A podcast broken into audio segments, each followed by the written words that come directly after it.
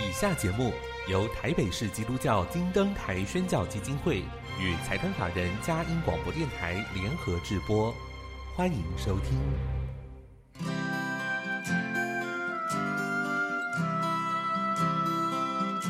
在现代紧凑的生活节奏里，以爱建立和谐的家庭生活，以喜乐专业的态度投入服务。一起营造你我的美丽人生，成为一个快乐又丰富的译文生活家。译文生活家。本节目是由林森南路礼拜堂社团法人中华民国合家欢协会、佳音广播电台联合制作，欧灵静主持。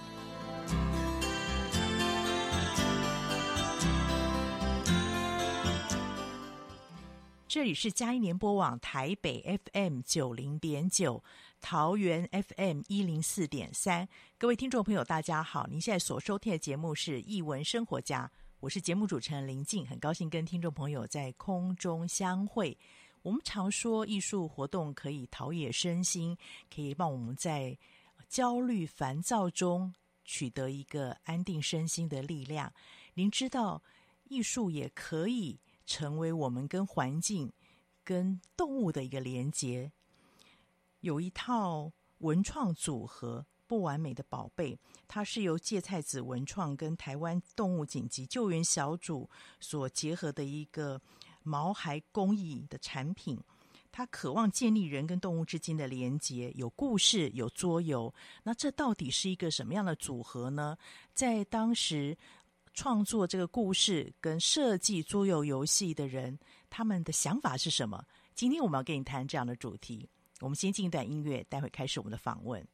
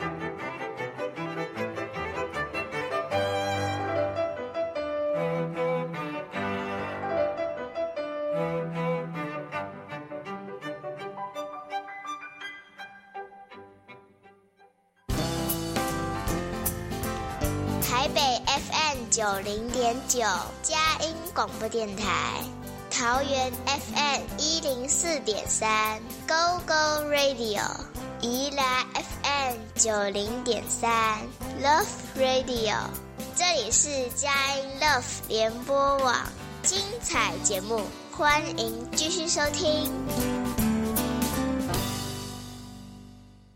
回到艺文生活家，我是节目主持人林静。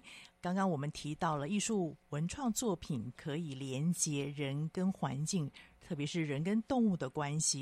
今天我们要跟你谈这样主题，请到的是芥菜子工作室，呃，芥菜子文创工作室的负责人静水，跟他的先生一起来节目分享。那我要先请教静水，因为他是这一次作品的绘本作家，可以跟我们分享一下。当时这个工作室的由来，还有您自己的生命经验，怎么会开始关心流浪动物这一块？嗯，好啊。那其实芥菜子可能呃，如果是基督徒的朋友，嗯、应该都蛮熟悉这个圣经的一个意象跟、嗯、呃比喻。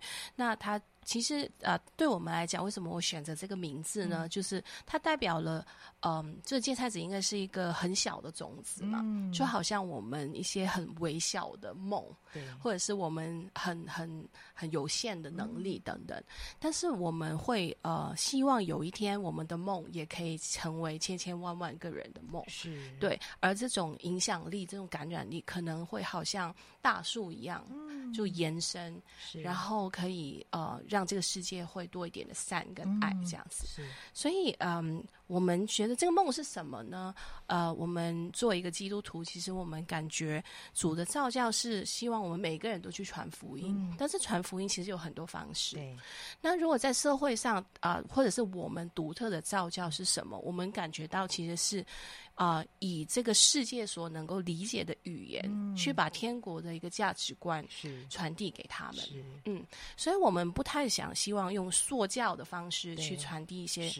啊，价、呃、值观，而是我们希望用一些比较有趣，嗯，嗯，比较能够贴近生活，对对对，对的方式，那就想到了啊，不然我们用故事，嗯、或者是用游戏这种比较能够让人投入的方式，嗯、让一种改变、一种转化可以很自然的去发生，这样子。对，那这个就是我们，呃，这个工作室的成立跟由来。嗯、那至于嗯，这个动物保护这一、嗯、这一块呢，其实是因为我们来到台湾以后呢，我们是香港的家庭嘛。嗯、那我们来到台湾以后，其实。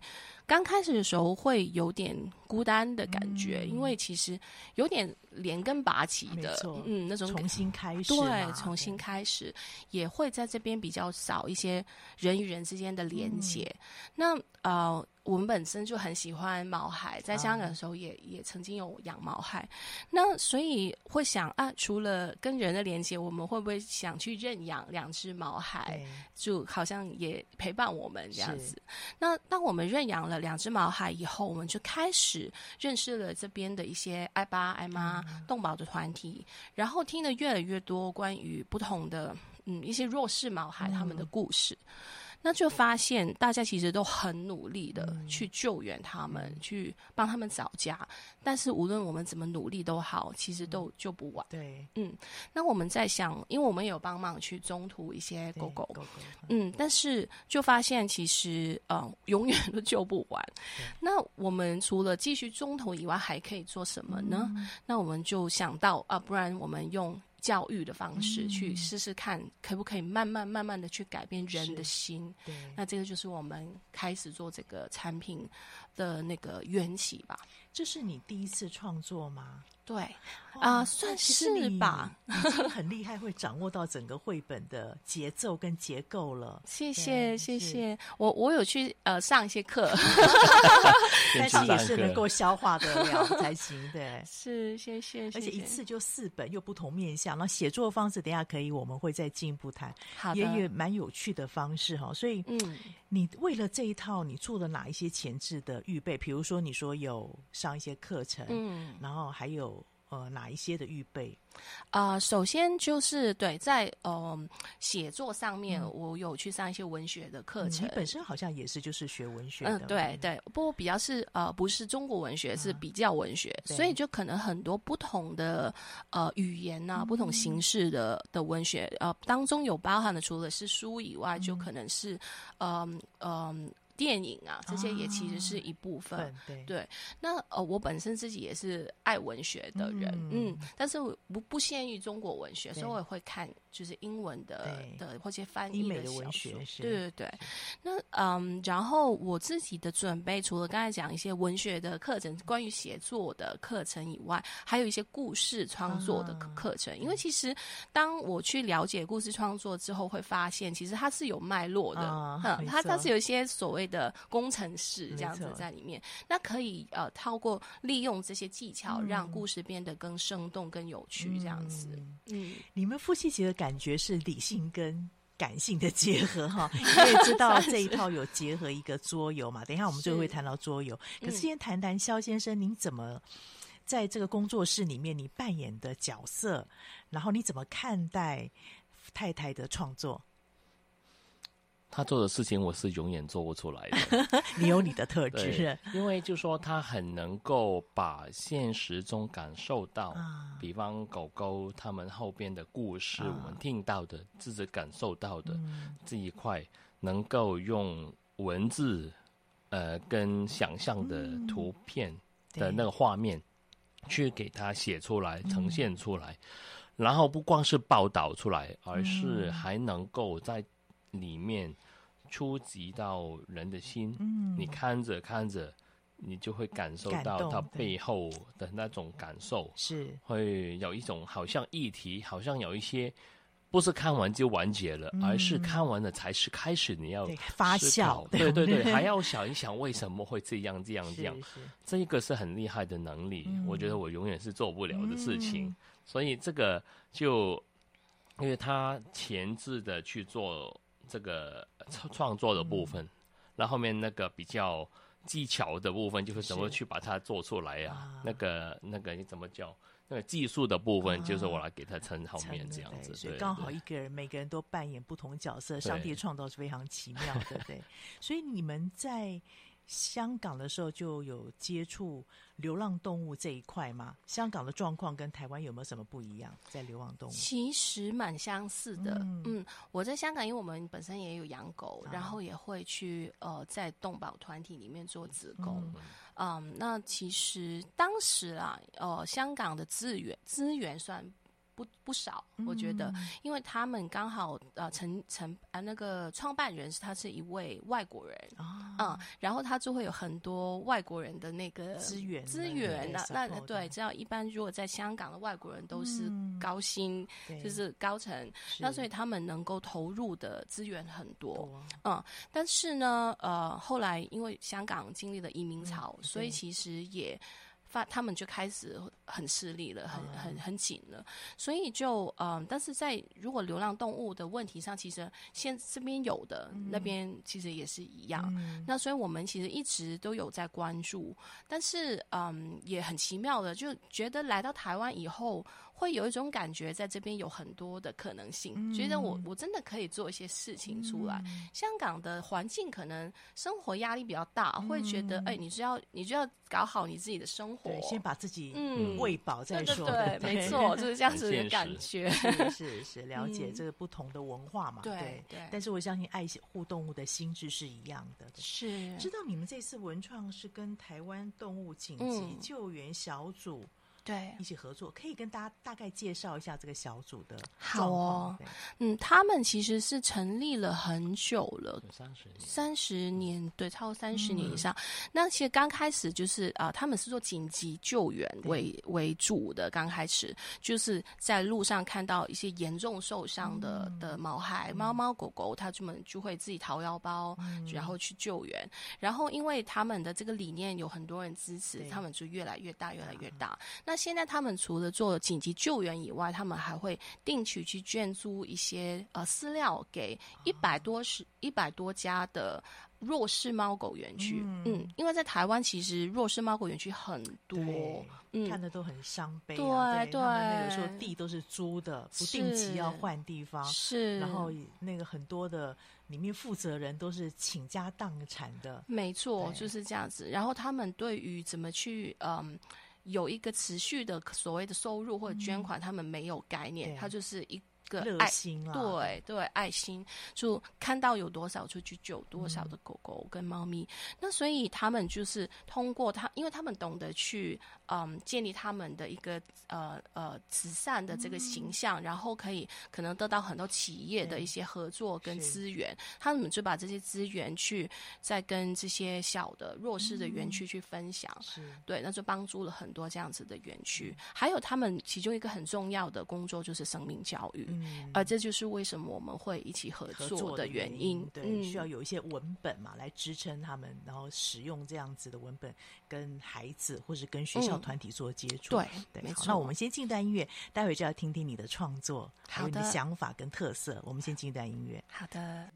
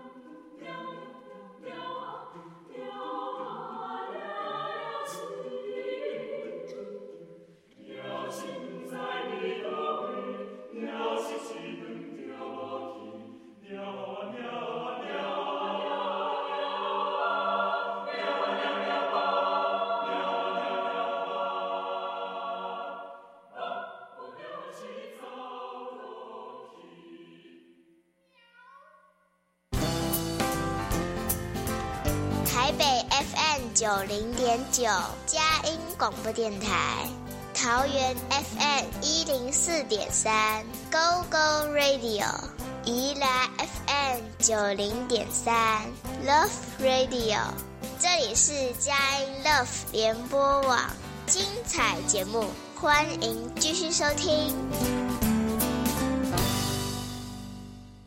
回到一文生活家，我是节目主持人林静，今天非常荣幸请到芥菜子文创工作室的夫妇一起来分享。那刚刚静水有特别谈到了他怎么样接触这个动物爱宝的团体，也分享了他的创作的由来。现在我们来谈谈看他跟贡丸的故事。贡丸是一只非常让人疼惜的狗，可以跟我们谈一谈你的创作，其实从这边开始。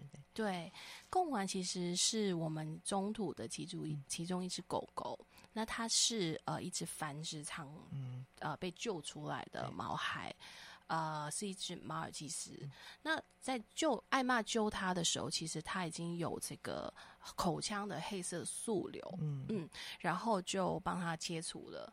呃，当时我接他回家的时候，其实我们就会想，呃，可能希望他不会复发吧，嗯、然后就看能不能够有机会帮他找到一个天使家庭，愿意去爱他这样子。那来我们家的时候就超害怕的，就是很紧张，嗯、然后就跟一般繁殖场的毛孩一样，对于人的触碰非常之恐惧。嗯，那对于有伤害过，没错没错，创伤很深，然后呃没有信任感对于人。那但是其实呃随着日子一天一天的过去，嗯、其实他就慢慢跟我们建立了信任，嗯、也开始会愿意呃给我们抱着啊，嗯、或者是会主动接近我们这样子。嗯那这个其实我们是看在眼中是很欣慰的，但是早教这一块就真的很困难，因为大家知道他的背景的话，就觉得嗯就不太医疗的状况。嗯，对。对对。那结果就在呃来到几个月吧，也没有很久，可能一两个月之后，其实他就呃我们就发现他的口腔又开始长这个黑色素瘤，发了。对。然后前后除了第一次以外，他后来也在我们家的时候做了两次的切除手术，嗯、都是艾妈自己去负担这个费用的。嗯、那我们就负担他在我们家中途的那段生活的费用，这样子。然后，嗯，他。呃，就一直在我们家，我们就陪伴着他走完最后最后这一段路。嗯、但是可以看到的就是他的生命力的那种、嗯、那种强韧，所以，很很努力的想让自己好起来。嗯、但是那个癌症还是就是没办法去控制。那我觉得这个事情，呃，虽然。呃，大家会觉得哎、欸、很有爱啊，因为他是在爱当中去离开，嗯、而不是在一个小小的铁笼里面。嗯、但是你不能够否认的，就是他的确因此而承受了很大、很巨大的痛苦。嗯，嗯，而这个事情其实让我们一直去想，我们除了继续去帮这些狗狗之外，嗯、我们还有没有什么可以让这些事情不要再发生，嗯、或者是不要发生那么多？对，怎么样去改变人的心呢？嗯。那所以我们才开始去发想这套绘本。跟所有而共玩的故事也变成了其中一本书，对对对，叫《太阳鱼》。但我会做了一些改编，让它情节会更吸引，或者是可以传递到一些我我想去传递的讯息。嗯，这四本书可以跟大家做一些介绍。我知道有一个主轴跟脉络嘛。嗯，对。那其实这四套书的主轴就是不完美的宝贝，不完美的宝贝就是好像大家字面上看到的，就是这些。些呃待领养或者被救援的狗狗跟猫咪，嗯、他们可能在身心呃不不同的方面都会有一些创伤，是，是真的是不太完美的。嗯、呃，有些人会可能会嫌弃，觉得他们就是不够好，嗯、我不然去买一只猫猫狗狗好了，呃，幼犬幼猫。嗯、那但是呃，我们经过这些门故事的。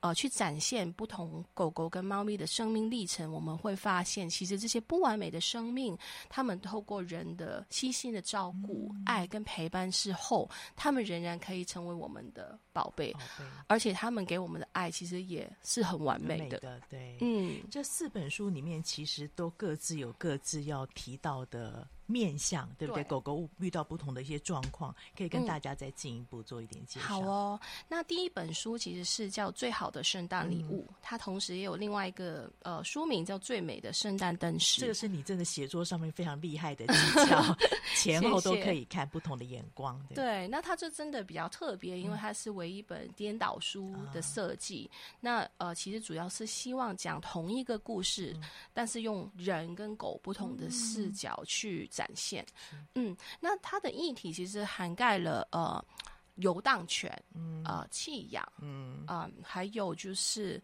一些可能，嗯、呃，狗狗它就是。呃，受创伤的狗狗，它、嗯、们如何被社会化，而成为我们可以陪伴我们的家犬这样子？嗯，嗯，那其实当中也会想呃讨论的，或者是叩问的议题，就是什么是真相呢？嗯，就我们看到的，好像狗狗是很凶，但是我们能够看到凶的背后，它的伤口是什么呢？它有很多的伤在跟惧怕在这里面。对。对，这个有时候也跟人跟人相处很真的，真的，真的，就是我们会会很相信我们眼睛所看到的，嗯、对。但是小皇子里面有讲，就是说真正能够看到的，就是真正真正的事情是眼睛所看不到的，是嗯。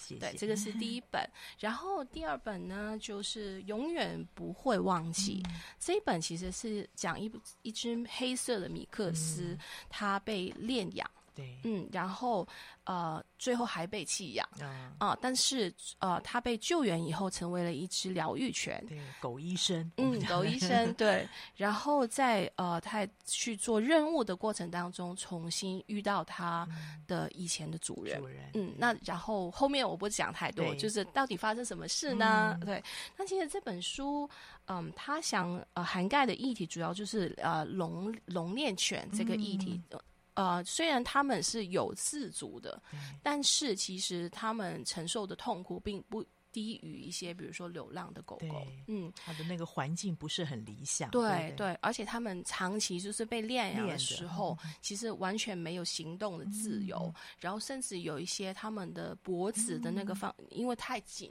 了，会有很很很严重的伤口。嗯，会有时候会致命的。嗯，嗯，然后就是吃的、啊、喝的那个都会很不卫生。嗯啊，所以其实这个是一个在台湾蛮严重重的的问题。很多工厂对对会用这种方式。对，甚至于在一些偏乡的地方，嗯、很多人就会养一只狗狗在门外守守，嗯、就看门口。对、嗯，他们都会把它链住这样子。对，嗯，那链养的狗狗，它们也可能会比较有攻击性，嗯、因为这狗狗的本性。就是要去探索啊，他知道它的任务嘛，那现在又被地域性啊、呃、会很强，所以有时候造成可能咬人啊这样子的状况，有时候并不完全是狗狗它的责任，就是怎么样去饲饲养一只狗狗，其实是的，对，是要是要去被教育的，嗯，所以当中其实会有提到这些议题，然后还有就是，嗯，我觉得在里面我没有去很，嗯。去定义所谓的坏人或者是好人，啊、嗯，但是呃，其实嗯、呃，里面会把照顾者跟被照顾者的角色调换，调换，嗯，就是狗狗后来变成了一个照顾者，然后它本来是一个被照顾者，但是它并没有被善待，但是当它成为一个照顾者，它是去展现了最完美的爱。那就是那种，我觉得真的动物不记仇，对 对，很无条件的爱着我们，而且是一天成为主人就永远都是主人的，嗯，所以要好好珍惜你身边的狗宝贝。对，然后第三本就是刚才讲太阳与呃，就是贡丸的故事的改编。那我觉得太阳与这个其实是一个意象，就是啊，我们。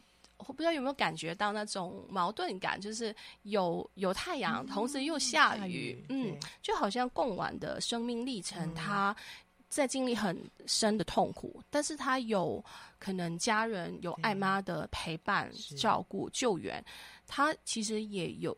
有一种幸福感在当中，啊、嗯，那同时作为爱妈或者作为我们去救援一只重病的狗狗，嗯、陪伴它走完狗生最后一段路的时候，其实也也有这样子的心情，啊，就跟着它跌宕起伏，对对，很复杂，嗯、而且呃，对我来讲，就是它它的生命也为我带来了很多的一些启发，嗯，嗯，它的生命力啊等等。嗯，所以我会用一个意象啊来去象征这个生命的历程。因为这本书，我觉得真的是非常文学性非常强，包含你取名跟图像都是有很重要的一些意象做结合。是的，所以真的要跟听众朋友好好推荐 四本书。对，那最后一本其实是比较特别的，它是嗯。一个奇比较奇幻的一个故事啊，但是它其实背后故事是真实的。嗯、那为什么我会选择这一本会选择一个奇幻的风格呢？嗯、是因为呃，其实在，在嗯，他因为他是在讲一个爱巴，他如何放弃自己的一切，嗯、为了一只爱之猫，嗯、呃，然后希望打造一个中途之家给他。对，对，那其实在这个过程当中，他有说，他觉得他只是后悔没有。更早一点去做这个事情，有原型，对不对？有一个真实的故事，对。对对对。那那我就在想，其实这个是一个自我寻找的过程，嗯、就是他可能有一个很好的生活，但是他并不觉得这个是他想要的生活，嗯、反而在就是救援这个爱滋猫的过程当中，他会发现。呃，原来他真正想要的，他是看到这些毛孩、嗯、那种重生的幸福，嗯、他们的幸福感，他们的眼神，嗯、就是他所最期待看到。是，然后他会觉得自己真的活过来了，嗯、他知道为什么而活。嗯、那我会觉得这个这样子寻找自我的过程，如果以文字来或者是图画现实的图画去表达，会比较难。嗯、那如果用奇幻的风格呢，嗯、就可以把这个。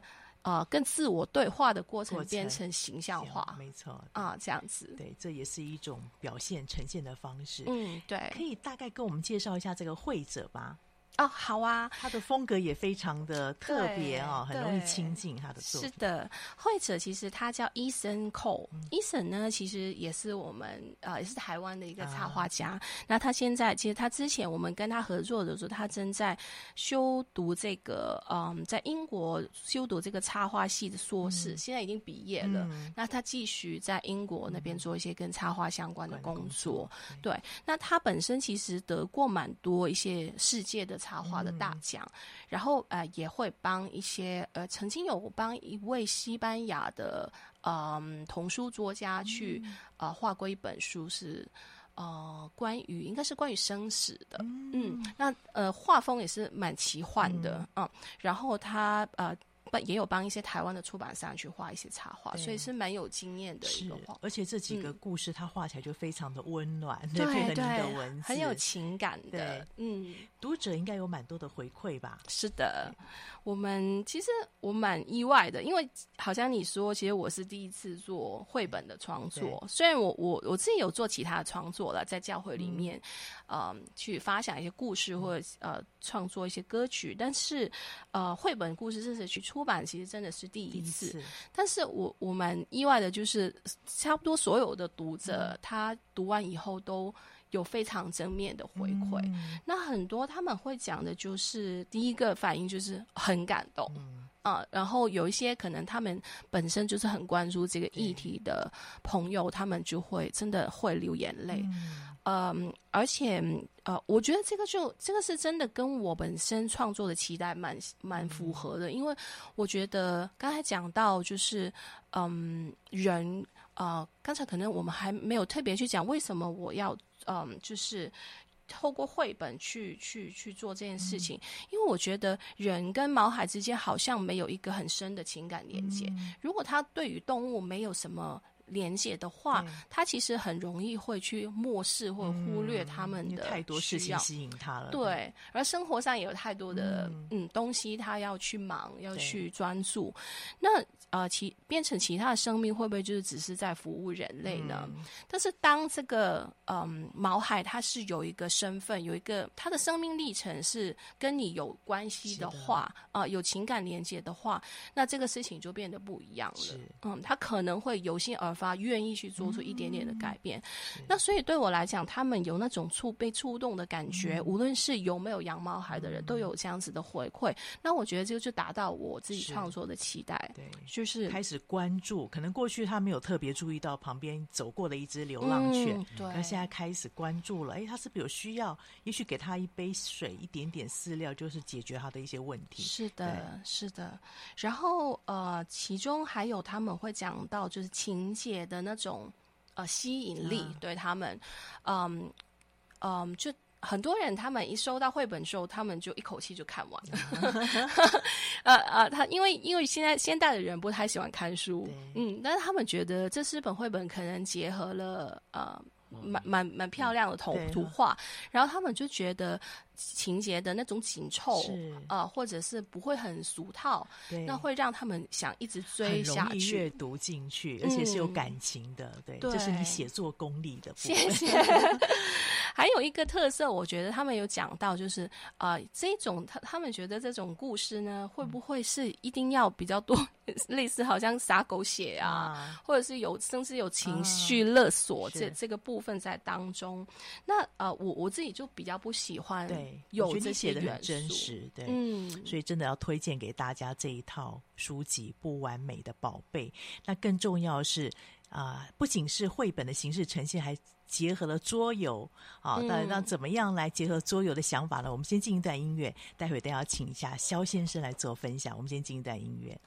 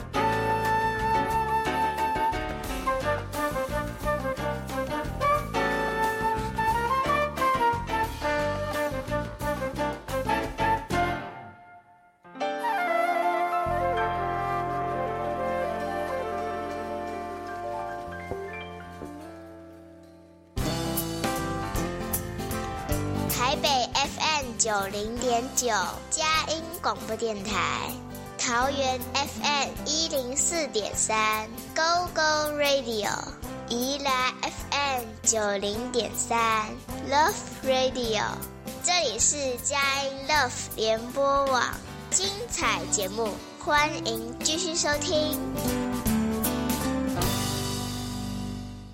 欢迎回到艺文生活家，要跟大家讲一个好消息。有一些艺术作品，它不单单只是绘本的呈现，它还结合了实际的呃操作方式，让你去沉浸在里面做体验。桌游是一种呈现的形式。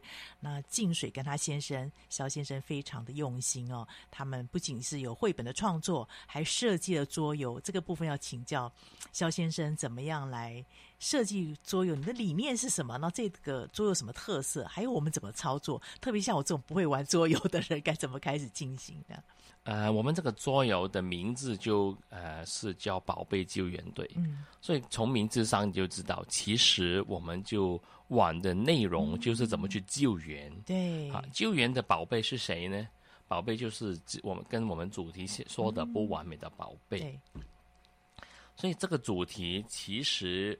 没有是一个很梦幻的事情。嗯，这个主题里面玩的是发生在身边，对，所有动保团体爱爸爱妈，他们正在每天在做做的事情，对，对。但是，一般的人不肯定会有那么了解他们做的是什么。对，一般在新闻上见到的报道，可能只是冰山一角，某一个事情。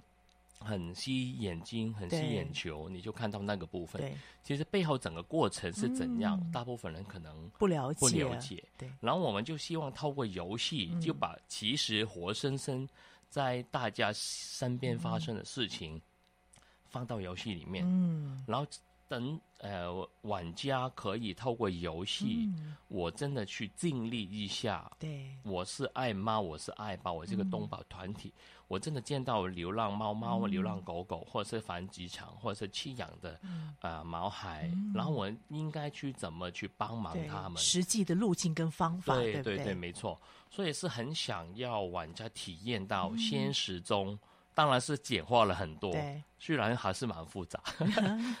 呃的一个呃，他们是怎么样的尽力救援整个过程？对。然后我们也希望透过这里面，第一当然最简单就是了了解一下他们救援的过程是有那么不容易。对。他们要经历的是什么？嗯。他们可能碰到可能资源不够的问题。对。发现哎，如果我有一些捐款，然后我应该是继续救援很多不同的猫猫狗狗，嗯、还是我要？想一想，我怎么去有更多的资源？对，去选择啦，该怎么做？对，对，对，怎么选择？我怎么运用我的资源？嗯、或者是再长远一点来说，我们应该怎么去想？有没有办法去让这一个状态变得更好？嗯，越来越少的流浪的猫狗，对，越来越多人去接受他们。是。这个长远的事情，应该怎么去？规划？我们有什么事情可以做，嗯，这都是我们想要透过桌游里面的那个机制，跟你玩的时候，慢慢想到为什么为什么你会玩着玩着会有很多问题，然后这个问题就就让玩家会发想为什么会这样，嗯，这种社会上的现况为什么会这样这样这样，然后再想我其实可以做什么，嗯。啊。我们觉得，哪怕是有一点你有想过的话，嗯、对于毛孩，对于他们将来，你会做一些什么事情，嗯、也会已经是一踏出了最重要的那一步，这样子。其实我觉得这是一个很重要思考的过程，哎、嗯，对不对？刚才提到说，假设有一些捐款，我该怎么样用一个合适的运用？嗯，还有面对是毛孩子真正的问题是什么？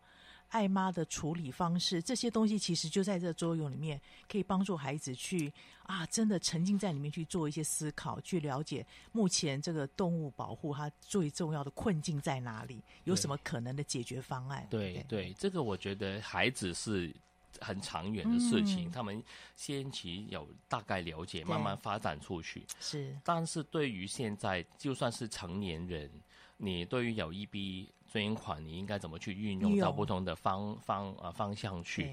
我着眼的是现在已经在受苦受难的那种毛孩，还是再要想远一点，哦、我可以就多一点，是。啊，生命教育的部分。教育的部分，嗯、其实也有不同的城市，所以就算是成年人去玩。嗯也可以有很多思考的空间，而且这是很好的对话机会，嗯、对不对？对，这个其实也是我们的玩家在有、嗯、呃玩过以后的回馈，嗯、因为有一些是玩桌游的人，有一些是亲子的玩家，嗯、他们给我们的回馈就是代入感很强，嗯，因为根本就是现实发生的事情，事情你走到街上就见到了，所以没有是一个哎很突兀梦幻的东西，嗯、很大入感很强。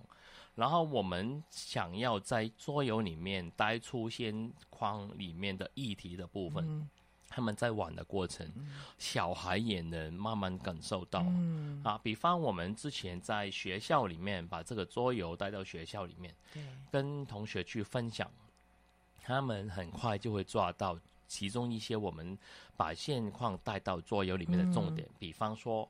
为什么那么多米克斯？嗯，其实现在真的是有大半都是米克斯给弃养啊，或者是流浪这样。是。然后为什么米克斯都没有人要？嗯、他们都要品种犬，为什么？很多为什么？嗯、这就是现实。是。对。呃，但是这种现实我们在日常中很、嗯、很经常就忽略了。对。这种现实，但是在游戏里面，嗯，你就会。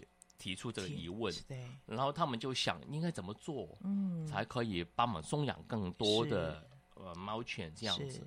啊。然后虽然我们在那个呃呃游戏的呃小册子里面后面也有一些问题，嗯，就是怎么游戏里面的东西怎么跟现实连接，但是根本就不用看，玩着以后的过程里面，你就会出来，小孩子一定会问这种问题。然后有一个家长就直接跟孩子玩的时候就，就就慢慢的孩子在问，他就可以跟他慢慢讨论这个现实的问题。嗯、其实呢，现在怎样怎样讲，嗯、所以就在游戏的过程，其实也是个学习的过程，也是个生命教育的过程。所以我就觉得也很安慰，做出来这个桌游真的可以。我们想呃。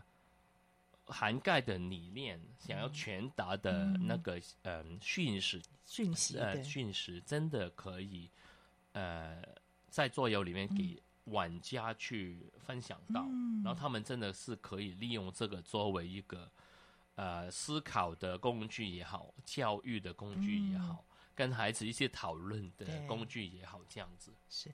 呃，我想请教一下，因为其实一般桌游有时候会有这个年龄上面的。呃，考量嘛，嗯、那这样听起来这一套其实可以跨年龄层，对不对？所以它应该是我大概看了一下，它其实有很多很丰富的层面。对，那在接触的时候，针对着刚才说玩家呢，不用说很容易进入状况，亲子可能有父母亲带着引导。嗯、那如果对一般的小孩子，嗯，他们学校团体，嗯、你们会怎么建议他们使用？比如说，他可能从来没接触过桌游，那可能桌游的。维有玩法这些东西他还不熟悉的时候，嗯、是不是有一个简单的基础的方式来让他们可以进入这个路径？是，是没错没错。好，我们桌游就有一个是入门版啊，入门版的意思就是说先着重于啊。救援毛孩，然后帮他满足他们身体上的需要，最基本的，然后再给他送养这一个最重要的部分的流程。是，对，所以抓这一个其实是这个游戏的最核心的，对，也是现在最呈现的问题嘛，对不对？对对对。然后先熟悉了这个部分，然后再想要增加游戏性的话，可以再把其他，比方关于。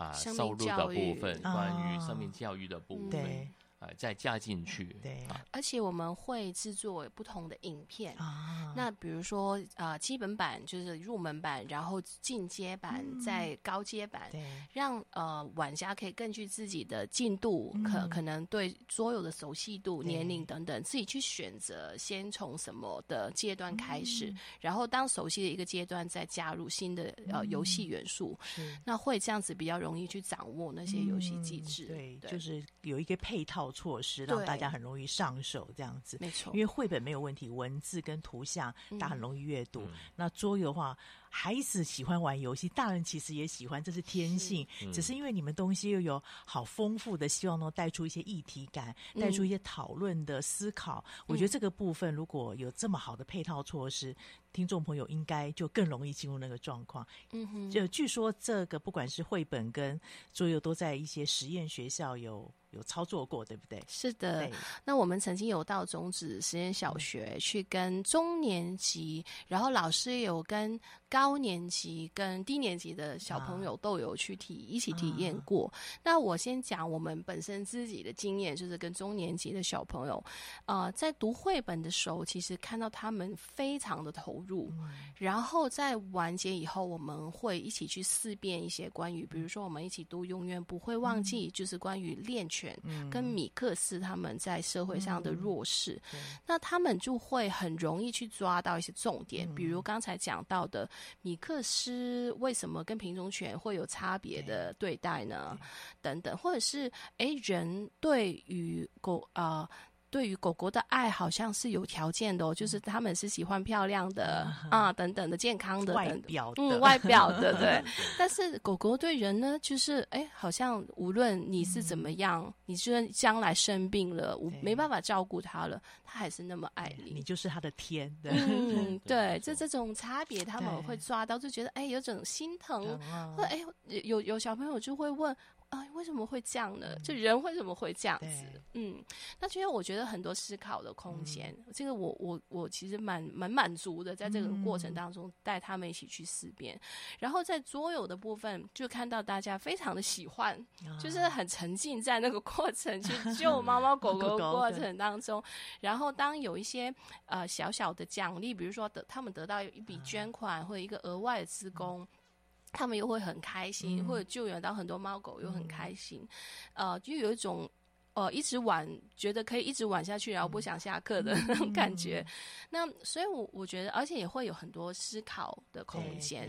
所以，呃，我觉得。他就呃蛮符合我们自己创作的期待，嗯、就是希望孩子是能够投入、嗯、沉浸在当中，是有乐趣的，但是是寓教于乐的一个产品，没错，是从心里面感动他心里面，让将来成为一个实际的行动。对，很谢谢两位今天的分享。我想听众朋友听了之后，真的也很心动啊、呃，包含我自己。那如果我们想要多一点了解，不管是绘本或桌游的一些内容跟操作方式，我们可以怎么样来搜寻？可不可以跟大家讲一下？比如说，你们有没有粉丝？页或者什么样的平台可以了解？好哟，那其实可以到我们的粉丝脸书跟 IG 的粉丝专业，嗯、就是芥菜子文创工作室。嗯、那当中会有关于呃很多我们产品的资讯啊，呃一些其他的专家跟网红他们在体验我们产品的、嗯、呃之后的回馈啊，嗯、还有呃日后一些跟生命教育有关的一些活动。嗯、那当中我们呃接下来将来回馈规划的其中两项。比较重要的，第一就是入校的一些生命教育，嗯、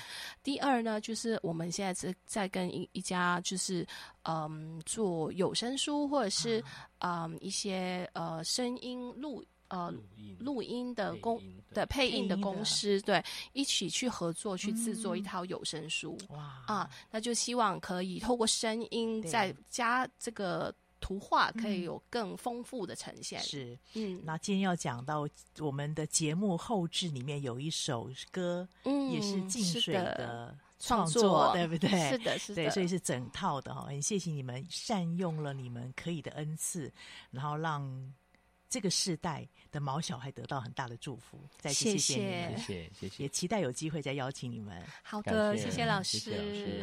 啊各位亲爱的听众朋友，我们首播在电台。如果您想要把这样精彩的呃分享给您中南部海内外的朋友，可以在我们佳音联播网点选下载区，或者过几天之后 Podcast 上面都有今天的访谈连接，分享给您的好朋友，让我们一起来关心毛小孩，也等于关心上帝给我们这个美好的世界。谢谢你今天收听，欢迎下周同一时间再会。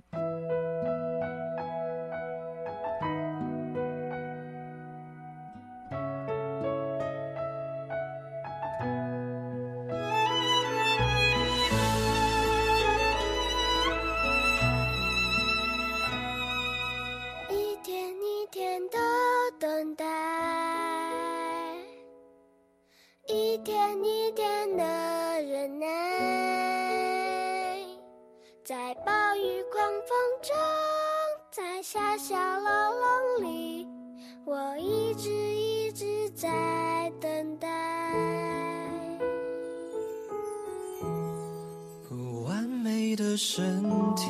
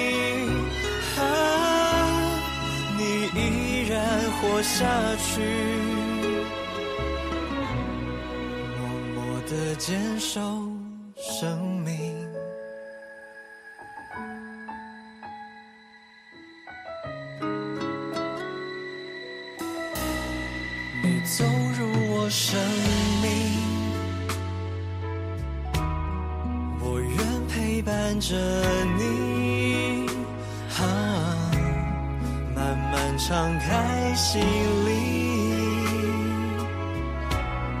等待着幸福来临。所有无尽的伤痛，刻在你幽暗心底。我不懂你心的苦。背弃你而去一步一步的坚